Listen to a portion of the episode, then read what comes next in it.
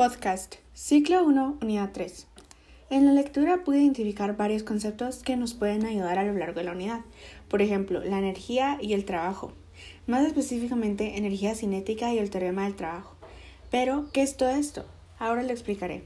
La energía es uno de los conceptos más importantes del mundo de la ciencia. La energía está presente en el universo en una variedad de formas, como energía mecánica, química, electromagnética y nuclear.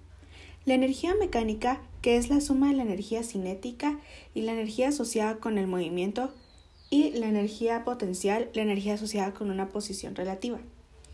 Ahora, ¿qué es el trabajo en la física? El trabajo en la física tiene un significado diferente que tiene en el uso cotidiano. El trabajo en la física se define como la fuerza que se aplica sobre un cuerpo para desplazarlo de un punto a otro.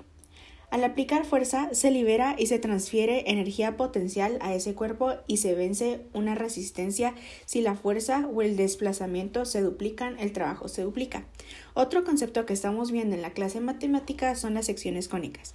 Las secciones cónicas se llaman así porque estas curvas se obtienen al considerar las secciones determinadas por un plano al cortar a dos conos opuestos por el vértice.